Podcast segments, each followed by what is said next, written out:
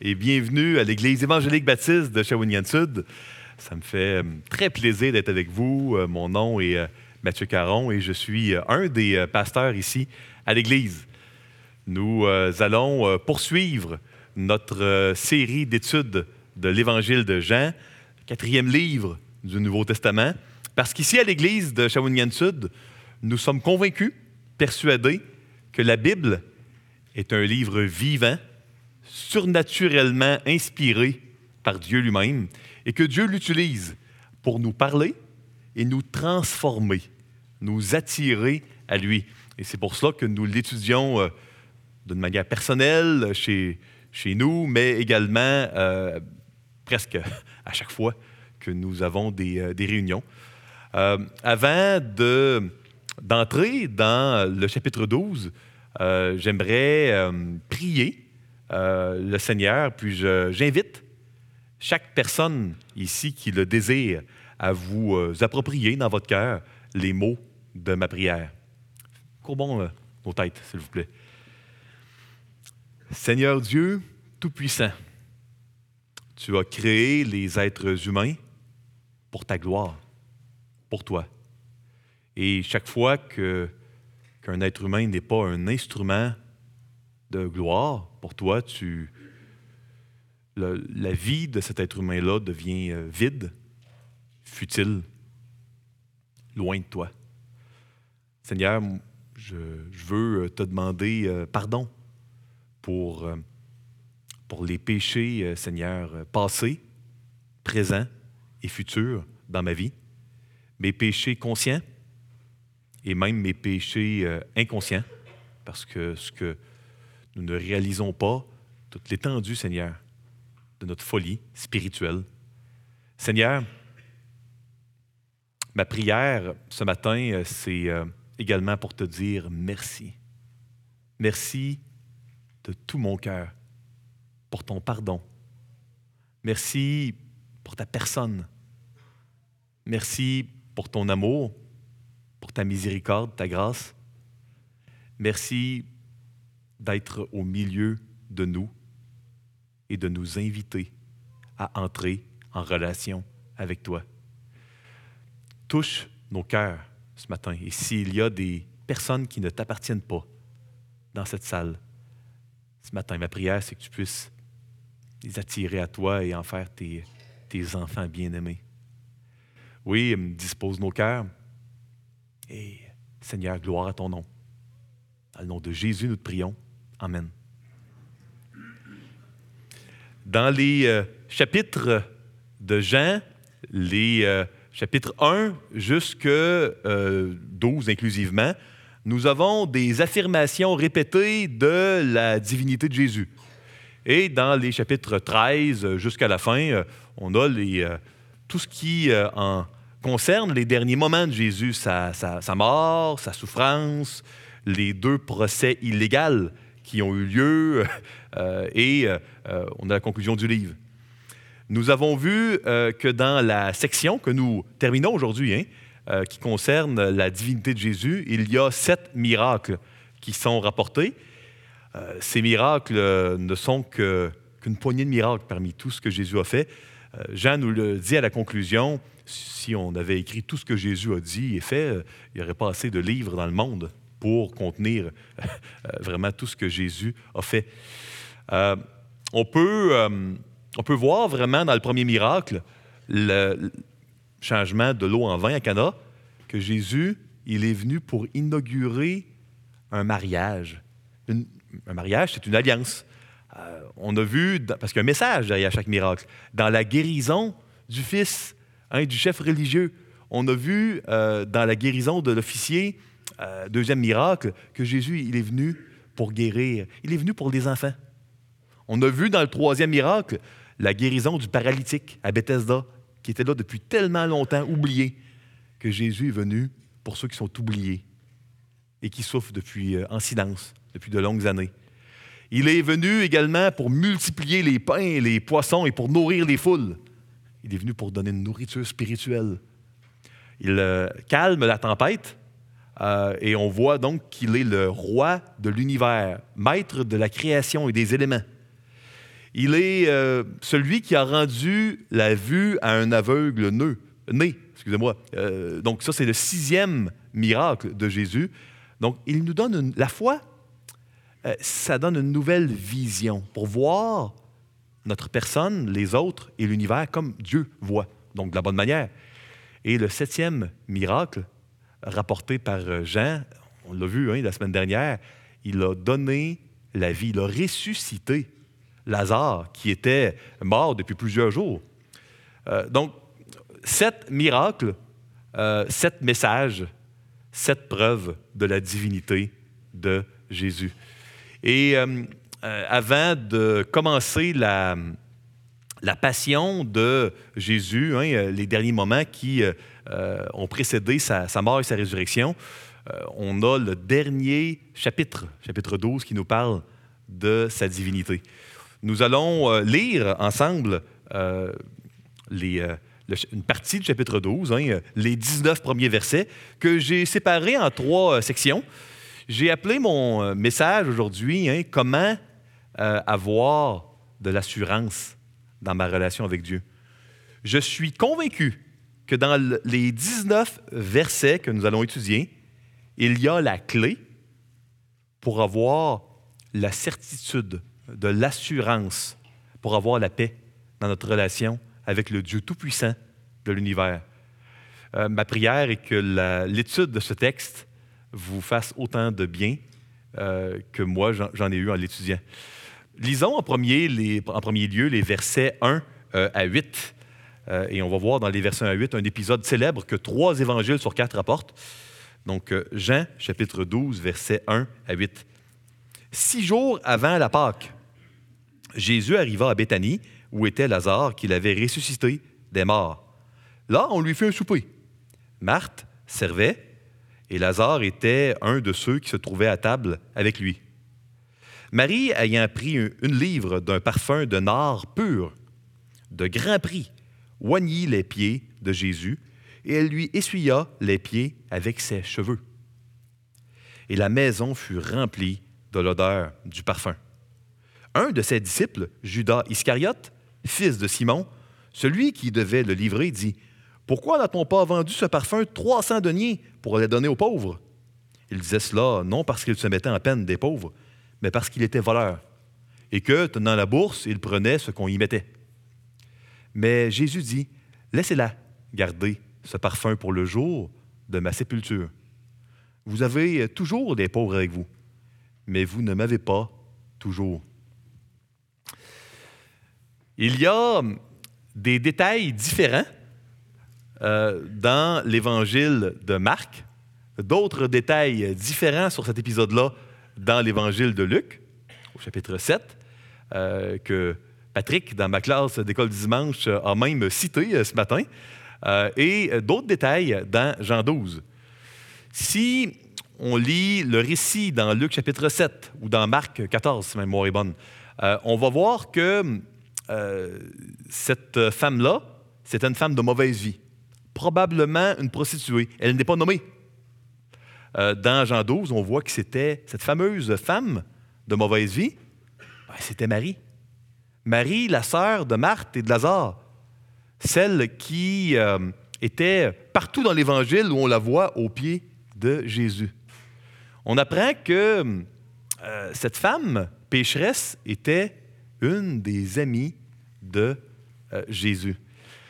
On voit dans les autres euh, évangiles, dans Marc et dans Luc, qu'elle pleurait, qu'elle a démontré des marques exubérantes d'affection et même a baisé les pieds de Jésus, euh, qu'elle a essuyé les larmes avec ses cheveux. Donc, on voit des signes de repentance dans les deux autres évangiles, alors que Jean veut vraiment concentrer la portion adoration dans cet épisode-là. Euh, vous savez, euh, dans il y a 2000 ans, au Moyen-Orient, euh, dans le désert, il n'y avait pas d'eau courante. Il n'y avait pas de brosse à dents, pas de dentifrice, pas de shampoing, pas de déodorant, pas de papier de toilette, Puis je pourrais continuer la liste. Avez-vous déjà rencontré au travail ou à l'école, euh, et je ne veux pas être trop euh, graphique ici, mais quelqu'un qui avait une très mauvaise haleine ou qui sentait mauvais? Imaginez passer du temps avec quelqu'un qui, dans toute sa vie, ne s'est jamais brossé les dents. Euh, dans toute sa vie, ça n'existait pas. quelqu'un qui ne se lave que très peu, on est dans le désert. et, quand on se lave, il n'y a pas de savon. Donc, il faut comprendre une chose. On, est surpris parfois de voir, OK, un parfum d'un art pur qui vaut 300 deniers. 300 deniers, euh, c'est environ, selon les experts, 50 000 dollars canadiens. Une petite jarre en albâtre, détail que l'on voit dans l'évangile de Luc et de Marc, qui contient un parfum qui vaut 50 000 dollars. C'est incroyable. Euh, on voit beaucoup d'accent sur les huiles aromatiques dans les Écritures, le parfum, c'est précieux, tout le monde en voudrait du parfum à cette époque-là. On voit la notion euh, vraiment euh, d'huile, de oindre, d'encens, on va offrir hein, de l'encens. Et, on voit dans le, vous vous souvenez dans notre étude sur l'Exode, on voit la notion d'un parfum qui va toujours brûler dans le, le sanctuaire, dans le lieu saint. Et on oublie dans notre société euh, nord-américaine très propre, une société où, en règle générale, ça sent bon, euh, on oublie à quel point euh, les gens, même de leur propre standard, si vous vous amusez à lire les ouvrages antiques, de leur propre standard, les gens sentaient très mauvais. Et c'est pour ça qu'on voit dans le lieu saint, il y a plusieurs endroits l'importance, par exemple, quand Simon le pharisien ou Simon le lépreux, euh, détail que l'on ne voit pas en Jean 12, hein, mais il y a un personnage pharisien, Simon, Simon le lépreux, qui était présent à ce repas. Est-ce que c'était le frère de Marthe, Marie et Lazare? Est-ce que c'était leur père, le propriétaire de la maison? Il y a toutes sortes d'opinions là-dessus. La Bible n'est pas claire. Mais euh, quand Jésus reproche à Simon le lépreux euh, de ne pas lui avoir lavé les pieds et, et euh, d'huile, c'est parce que quand on invitait à un bon repas, euh, on voulait masquer les mauvaises odeurs et on, mettait un peu d'huile ou on lavait un peu. C'était très important dans la pensée de l'Ancien Monde. Et c'est difficile de s'imaginer ce qui se passe de la part de Marie. Et en passant, c'est difficile de, comprendre ce que Marie a fait et ce que Jésus va faire en lavant les pieds de ses disciples. Si on n'est pas capable de se remettre, il y a 2000 ans, avec des gens qui ne sont, sont jamais brossés les dents de, leur vie et, dont le, dernier lavage remonte peut-être à, un mois, à deux mois, là, on peut comprendre ce qui s'est passé. Euh, il, y avait des règles dans l'Ancien Monde à cette époque-là euh, au niveau des esclaves. On ne pouvait pas faire ce qu'on voulait aux esclaves. Et euh, euh, à différents endroits, on ne pouvait pas imposer à un esclave de laver les pieds des gens. Parce que, imaginez comment ça devait être sale. Euh, donc, laver les pieds, c'était la chose la plus sale, la plus basse, certainement pas quelque chose qu'on a le goût d'embrasser et, d'y mettre ses, cheveux. Ou, euh, euh, ça sentait euh, très, très mauvais. vous comprenez un peu, hein? Et là, on a Marie. Marie qui a un petit vase d'albâtre, probablement porté comme un médaillon hein, autour du cou. Et la Bible n'est pas claire. Mais qu'est-ce qu'une femme de mauvaise vie peut faire avec un vase d'albâtre de grand prix, ben, c'était les prostituées, bien souvent, hein, qui avaient des, euh, des vases d'albâtre parce que c'était, excusez-moi, hein, mais c'est pour bien comprendre, il faut le, réaliser, c'était leur outil de travail. Euh, dans un endroit où on ne se lave pas et où on sent mauvais, euh, les prostituées avaient donc une petite fiole de, parfum autour d'eux et ça, j'imagine que ça aidait pour les, euh, odeurs. Hein. Et quand elle prend ce vase, elle le brise et répand tout le parfum. Si on ne lit que l'évangile de Jean, on va comprendre que c'est un acte exubérant d'adoration. Si on lit Marc et Luc et qu'on voit ses larmes, on va comprendre qu'elle est en train euh, de briser le pont en arrière. Elle abandonne sa mauvaise vie, elle se repent et décide de changer. Euh, on peut euh, voir vraiment ce que Marie a fait comme un alcoolique qui prendrait des alcools vieillis de très très grand prix et qui jetterait vraiment dans le lavabo ou dans la toilette les bouteilles. il, on pourrait le voir comme un vendeur de drogue qui prend toute sa drogue et qui l'amène à la toilette et euh, fait partie de la chasse. On, peut vraiment comprendre ce qui s'est passé comme étant un acte d'adoration, une offrande, un don, mais également un, on brûle le pont pour retourner à notre ancienne mauvaise vie. On se débarrasse de notre péché. C'est intéressant de voir ça euh, ainsi, parce que ça nous montre que la Marie qui était au pied de Jésus durant le temps que Marthe euh, servait, c'était euh, une femme de mauvaise vie. Hein, on, est le dimanche, euh, le dimanche de la dernière semaine de Jésus. donc, dernière semaine complète, avant sa, dernière semaine avant sa mort, du moins. Il est ressuscité l'autre dimanche. Hein. Donc, on est probablement le dimanche ici de réaliser cela, ça veut dire que les autres fois où on entend parler de Marie, ben, c'était une femme de mauvaise vie que Jésus tolérait bien, tolérait à ses pieds. Et plus que cela, euh, c'était une des seules personnes dans tous les quatre évangiles pour qui Jésus a pleuré. Ou du moins, où c'est rapporté. La personne pour qui Jésus a pleuré, dans Jean au chapitre 11, on l'a vu, hein? Ben, c'est Marie. Ah, bien sûr, Jésus était ému devant la misère humaine des autres personnes, le texte le mentionne. Mais c'est après avoir vu Marie, la femme de mauvaise vie, qui ne s'était pas encore repentie.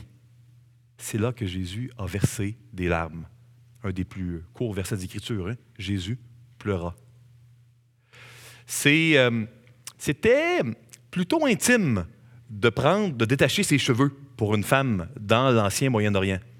Saviez-vous qu'en étudiant les écrits rabbiniques de cette époque, euh, c'était, à tort, hein, une cause valable de divorce pour un homme si son épouse avait détaché ses cheveux devant d'autres hommes. Exagéré, bien sûr, mais détacher ses cheveux était un acte intime, pas sexuel, mais intime. Une femme, à cette époque, dans cette culture, détachait ses cheveux avec son mari, ses parents, ses enfants. C'était quelque chose qui était en famille. C'est pas possible de, euh, d'essuyer les pieds de Jésus avec ses cheveux si on ne les détache pas. C'est pour ça que Simon le pharisien était scandalisé. Scandalisé de voir. Ah, c'était scandaleux que Jésus tolère euh, une femme de mauvaise vie à ses pieds.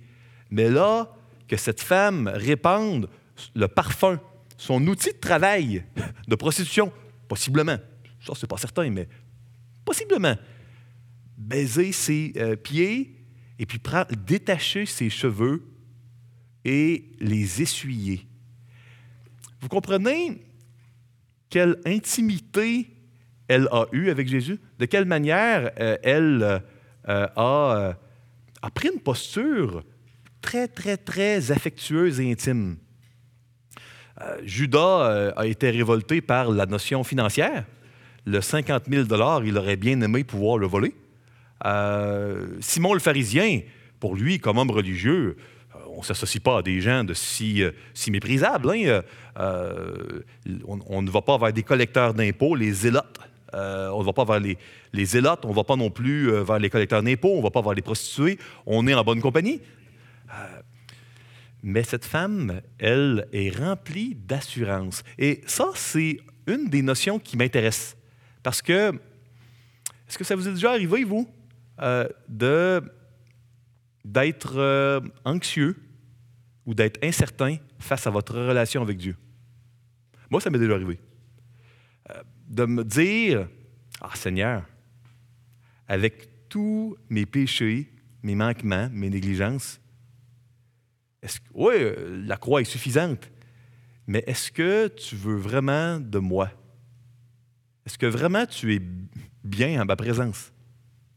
Puis, la Bible nous enseigne que oui. Dans Isaïe 40, on voit qu'on est euh, ses biens les plus précieux, nous, ses enfants. Dans Zacharie, chapitre 9, et on va le lire dans quelques instants, on est les joyaux de sa couronne.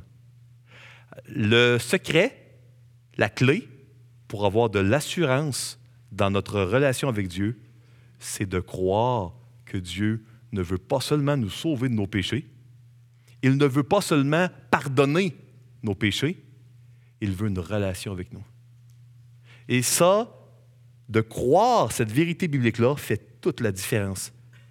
Que vous connaissiez Jésus-Christ ou non, ce matin, le Dieu Tout-Puissant de l'univers veut une relation une relation intime avec vous. Il veut être votre roi, mais il veut surtout être le roi de votre cœur.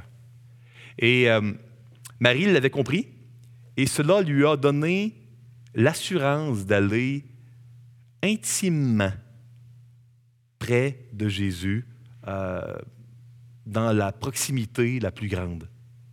C'est euh, intéressant de réaliser que dans euh, l'ancien hébreu, dans le grec ancien, la manière de dire que quelque chose est, est importante, c'est de le répéter. c'est pour ça que quand vous avez des, des choses qui sont répétées, dans les Écritures, c'est une manière dans l'Ancien temps de dire c'est important. Savez-vous quel est l'adjectif le plus fréquent dans tout le Nouveau Testament? Si vous prenez tous les adjectifs qui qualifient Dieu dans le Nouveau Testament, dans l'original grec, savez-vous celui qui revient le plus souvent? Ce n'est pas le mot juge, ce n'est pas le mot roi, c'est le mot Père. Euh, Jésus, hein, euh, c'est un Dieu, c'est un bon Seigneur qui veut une relation avec nous. Dieu, il est notre Père. Il veut avoir notre cœur. Et si nous décidons de croire sa parole, on peut faire comme Marie. On peut, avec nos péchés passés, présents et futurs, avec nos négligences connues et nos négligences inconnues, on peut aller à ses pieds. Ah, à ses pieds en brûlant tous les ponts pour le péché possible. Hein? Si euh, Dieu euh, touche votre cœur puis euh, vous montre un péché dans votre vie, vous devez vous en repentir. Il faut, il faut brûler les ponts. Mais il ne faut pas hésiter à aller au trône de la grâce. Parce que le Seigneur sait ce qu'il veut. Il veut une relation intime. Et il était intime avec Marie. Moi, ce qui me touche le plus dans cette chronologie, c'est de voir qu'au chapitre 11, il était déjà intime, assez pour pleurer, avant même qu'elle se repente si euh, vous euh, luttez euh, avec des, défis, des péchés, la solution pour Marie, pour abandonner sa mauvaise vie, a été l'intimité avec Jésus. Si ce matin, vous trouvez difficile d'être intime avec Dieu, parce que vous avez été peut-être élevé ou dans votre entourage, vous avez eu des gens très exigeants, très durs, des gens qui euh, euh, ne veulent pas d'une relation avec vous euh, d'une manière inconditionnelle. Vous devez faire l'effort de comprendre que Dieu, il n'est pas comme les personnes dures, exigeantes, impitoyables, où la relation est conditionnelle à une performance quelconque. Peut-être que vous avez des proches qui ne sont pas contents de vous. Peut-être que c'est votre époux, votre épouse. On a tous des attitudes qui sont malsaines parfois envers les autres. Dieu n'est pas comme ça. Dieu veut être intime avec vous en dépit de vos péchés, de vos manquements, en dépit de tout ce qui est méprisable et sale dans votre vie, dans ma vie. Et ça, y croire devient la clé pour avoir l'assurance dans sa relation avec euh, Dieu. C'était potentiellement une cause d'être répudié, de détacher les cheveux en public. Marie, toujours au pied de Jésus, euh, a détaché ses cheveux, euh, les a arrosés de ses larmes et a essuyé les pieds de Jésus. Jésus l'a tenu en exemple. trois évangiles sur quatre en parlent. Et puis, c'est intéressant de voir que Jésus fait la même chose. Cette action méprisable que dans certains endroits, on ne pouvait même pas obliger un esclave à le faire. Euh, Jésus l'a fait lui aussi envers ses disciples. Pas avec ses cheveux, mais avec son vêtement. Il a euh, essuyé les pieds. Comment on peut appliquer cela à notre vie? Cette portion euh, si importante. Un, on doit se rappeler que Dieu, il veut une relation intime avec nous. Il veut que nous allions à lui tel que nous sommes. Il s'intéresse à nous. Il se soucie de ce que nous vivons. Euh, il ne veut pas que nous attendions d'être tout propre pour aller à lui. Il veut qu'on aille à lui avec notre saleté. Euh, en étant affligé et en, lui, en s'offrant tel que nous sommes pour que lui, il nous lave. C'est, euh, le Seigneur veut qu'on brûle les ponts. Il veut pas seulement qu'on pleure sur notre péché, mais qu'on brûle les ponts, qu'on fasse des actions précises. Le Seigneur veut que l'on ne se soucie pas de ce que pensent les autres dans notre adoration envers lui.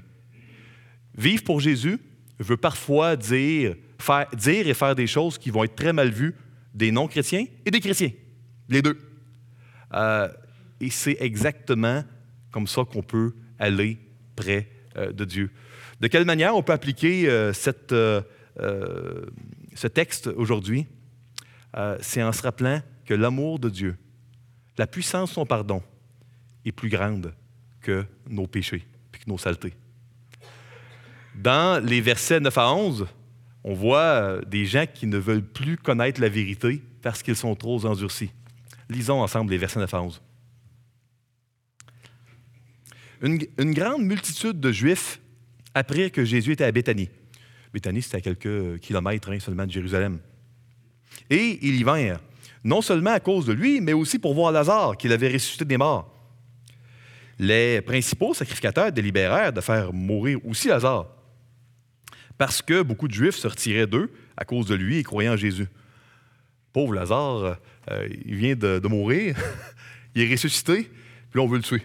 Euh, il faut comprendre que quand un des premiers signes d'endurcissement, c'est de ne plus vouloir connaître la vérité, parce qu'on ne veut pas payer le coût de, des implications de la vérité. Et on voit que les principaux sacrificateurs étaient endurcis parce qu'ils ne voulaient plus connaître la vérité.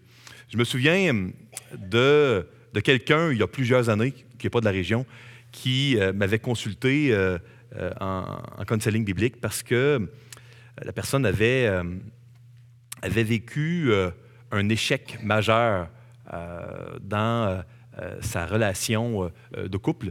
Puis, on va appeler cette personne d'un prénom fictif, on va l'appeler John. et je me souviens que John ne voulait pas faire d'introspection sur les raisons pour lesquelles son épouse était partie. C'est la vérité parfois fait mal parce qu'elle va nous forcer à, se repentir, nous forcer à comprendre, peut-être à faire des démarches, peut-être à réaliser qu'on est dans le tort depuis très, très longtemps.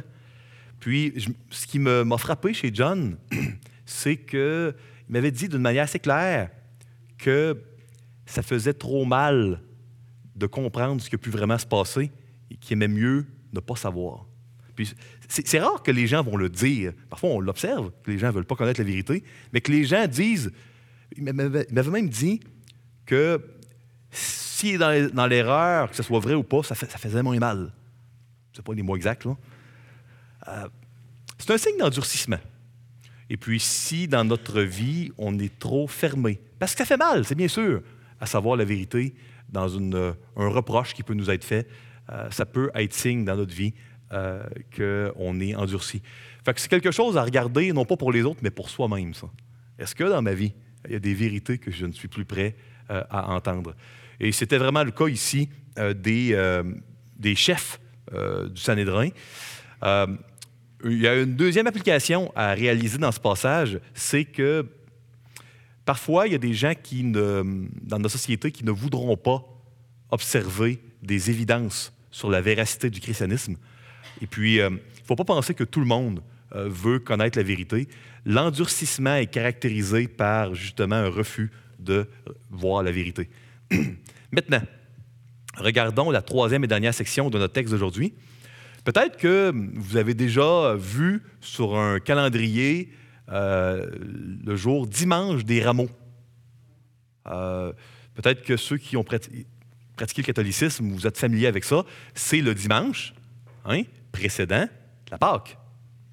Eh bien, euh, le dimanche des rameaux, ça vient de Jean, chapitre 12, versets 12 à 19, qu'on va lire dans un instant. Lisons-le ensemble, et puis on va comprendre assez facilement pourquoi ça existe le dimanche des rameaux. Le lendemain, une foule nombreuse de gens venus à la fête, ayant entendu dire que Jésus se rendait à Jérusalem, prirent des branches de palmier et allèrent au-devant de lui en criant Hosanna Béni soit celui qui vient au nom du Seigneur, le roi d'Israël. Jésus trouva un anon et s'assit dessus, selon ce qui est écrit Ne crains point, fille de Sion, voici ton roi vient, assis sur le petit d'une ânesse. Ses disciples ne comprirent pas d'abord ces choses. Mais lorsque Jésus était glorifié, ils se souvinrent qu'elles étaient écrites de lui et qu'elles avaient été accomplies à son égard. Tous ceux qui étaient avec Jésus quand il appela Lazare du sépulcre et le ressuscita des morts lui rendaient témoignage, et la foule vint au-devant de lui parce qu'elle avait appris qu'il avait fait ce miracle. Les pharisiens se dirent donc les uns aux autres, Vous voyez que vous ne gagnez rien, voici, le monde est allé après lui. Donc, on voit euh, l'entrée triomphale de Jésus à Jérusalem. Il y avait beaucoup de personnes à la Pâque qui venaient à Jérusalem au temple pour célébrer la Pâque. Euh, là, d'un expert à l'autre, certains vont dire des chiffres astronomiques. J'ai déjà même vu euh, un expert qui pensait qu'il pouvait y avoir jusqu'à 2 millions de visiteurs qui passaient dans ces journées-là. Donc, quand Jean répète une multitude, une grande foule, on n'était pas là, hein, on n'a pas les chiffres exacts, mais il y avait beaucoup, beaucoup de personnes. Euh, on peut se demander pourquoi ils jetaient des branches. Euh, puis on dit, on fait pas ça, nous, euh, prendre des branches puis les, mettre sur la, route. si vous lisez Deux Rois, chapitre 9, vous allez voir que quand on a sacré Jéhu, roi, on a mis des vêtements en dessous de lui. Si vous lisez les livres de Maccabée, des livres apocryphes qui ne sont pas bibliques, puis vous voyez qu'est-ce qui s'est passé à la victoire hein, quand on a fait la dédicace du temple, vous allez voir les branches de palmier. Donc, c'était une manière d'acclamer un roi victorieux. Euh, c'était euh, vraiment une manière de dire c'est notre roi. Hosanna, ça veut dire euh, sauve maintenant ou sauve s'il te plaît. Là. Osa, c'est sauve, et puis ceux qui ont fait l'hébreu, na, c'est soit maintenant ou s'il te plaît. mais ultimement, c'était une expression qui était plus que sauve, c'était un cri de louange qui provenait du psaume 118. Euh, quand les gens criaient Hosanna, euh, oui, sauve, mais on acclamait un roi, on acclamait quelqu'un qui euh, venait en sauveur. et en mettant des branches de palmier, on était en train de vraiment dire celui-là est roi. Il y a une prophétie très ancienne dans Zacharie chapitre 9 qui parlait qu'un jour, le roi sauveur, fils de Dieu qui allait venir, allait venir de plusieurs manières. Dans la première vision nocturne de Zacharie, au chapitre 1 ou 2, 1 je crois, euh, on voit que le, Messie va être sur un cheval roux, rouge jugement, avec des armées, euh, et qu'il euh, va y avoir une limite à sa patience. Dans Zacharie chapitre 9, on voit que la guerre est terminée, qu'il domine sur toute chose, et que là, il vient avec une monture royale. Peut-être que pour nous, les Occidentaux, on dit Ah, ben, une monture royale, ben, un cheval, c'est plus fort, plus puissant. Oui, mais dans euh, l'Ancien Monde, on allait à cheval quand on allait à la guerre. Quand le roi était victorieux, on était avec une monture plus digne, avec un anon, avec un mulet. Quand Absalom voulait se faire roi, ben, euh, dans le, deuxième livre de Samuel, il prend un, mulet.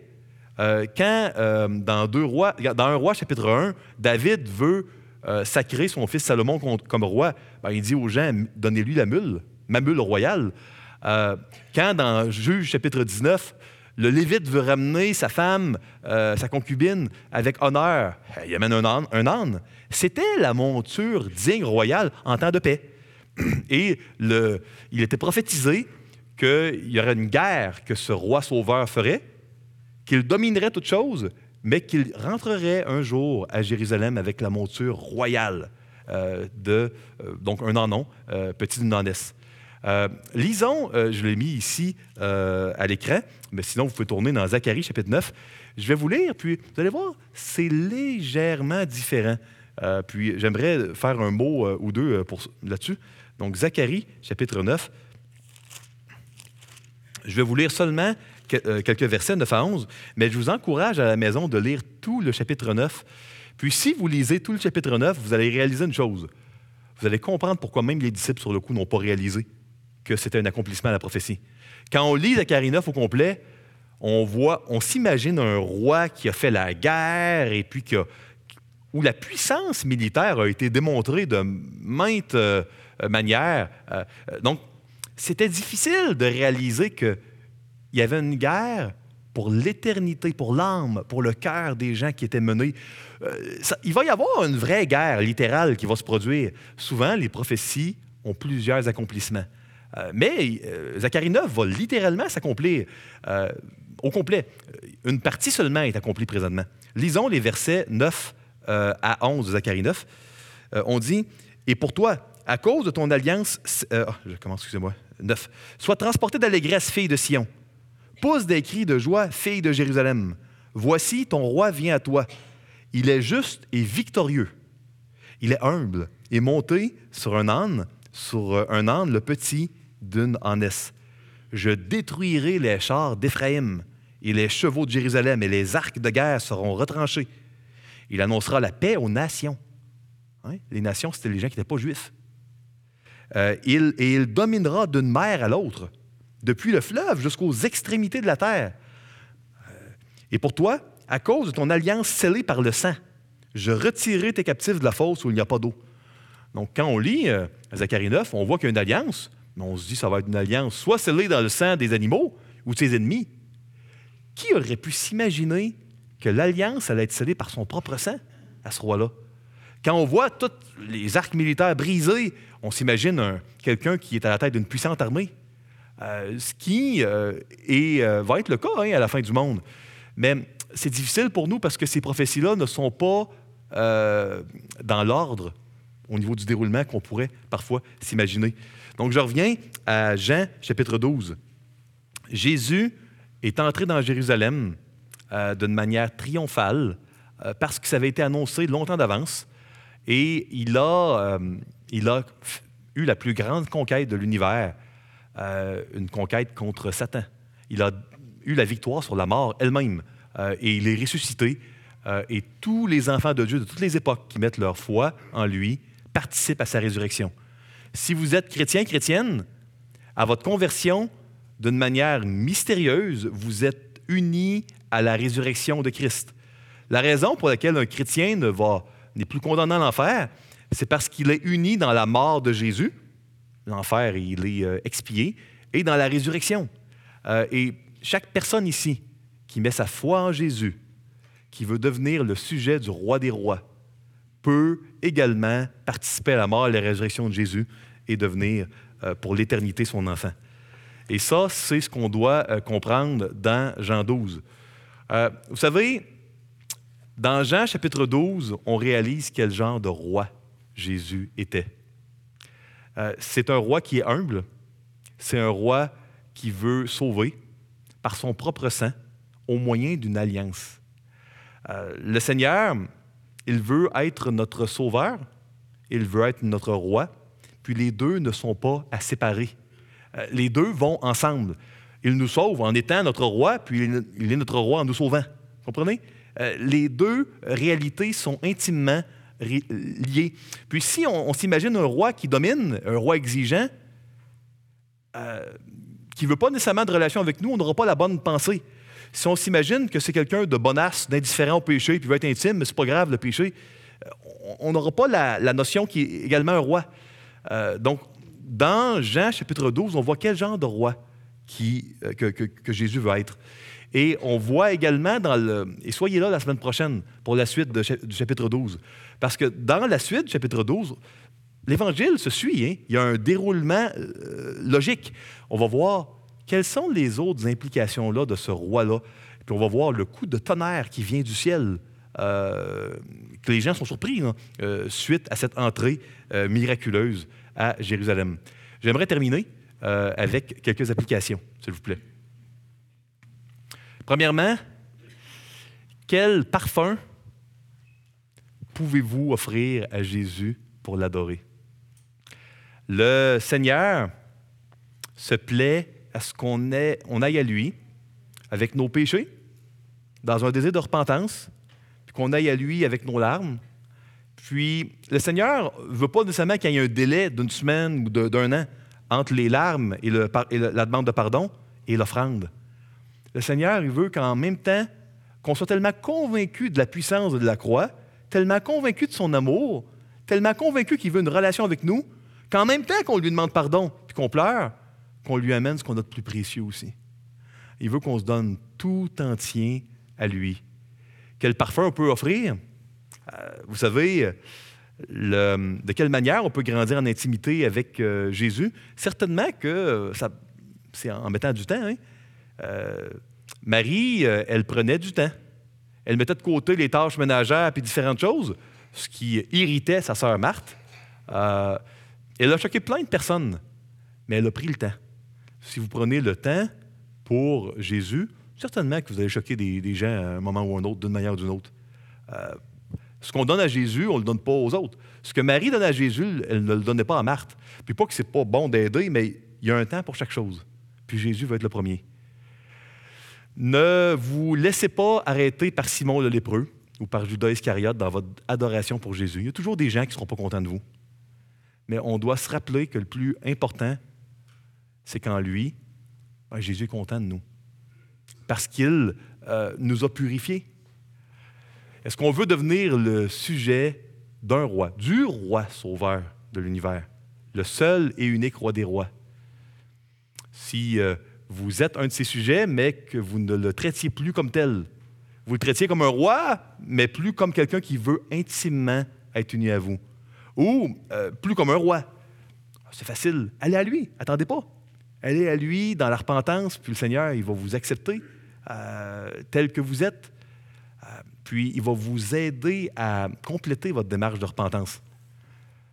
Quatre, Dieu veut par-dessus tout une relation intime avec nous.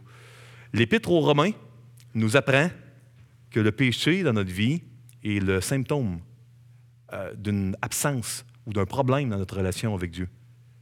Euh, et le Seigneur veut être en relation avec nous. Prenez du temps avec le Seigneur, Jésus-Christ, qui est vivant cette semaine. Prenez du temps pour euh, chanter des louanges. Peut-être que vous ne chantez pas beaucoup, puis que c'est seulement quelque chose que vous faites d'une manière intime. C'est encore mieux. C'est encore mieux parce que ça va donner le ton intime que Dieu veut. Prenez du temps pour lire, pour mémoriser la parole. Prenez du temps pour aller à lui, pour être en sa présence. Puis n'oubliez pas, le Seigneur, il veut prendre soin de vous. Puis quand on lui appartient, euh, il nous considère comme ses biens le plus précieux. Je termine par un petit mot de prière. Euh, puis dans ma prière, j'aimerais prendre le temps de prier pour deux membres de l'Église et puis pour quelques enfants aussi. Seigneur Dieu, merci pour qui tu es. Merci d'être celui qui va avoir la victoire Merci parce que tu as trouvé un moyen de nous justifier, de nous rendre justes. Ah Seigneur, merci. Merci parce que tu nous aimes d'une manière qui est inimaginable. Je te prie de nous fortifier en toi par le Saint-Esprit que tu, mis en nous cette semaine. Puis il y a des gens qui ne te connaissent pas, attire-les à toi.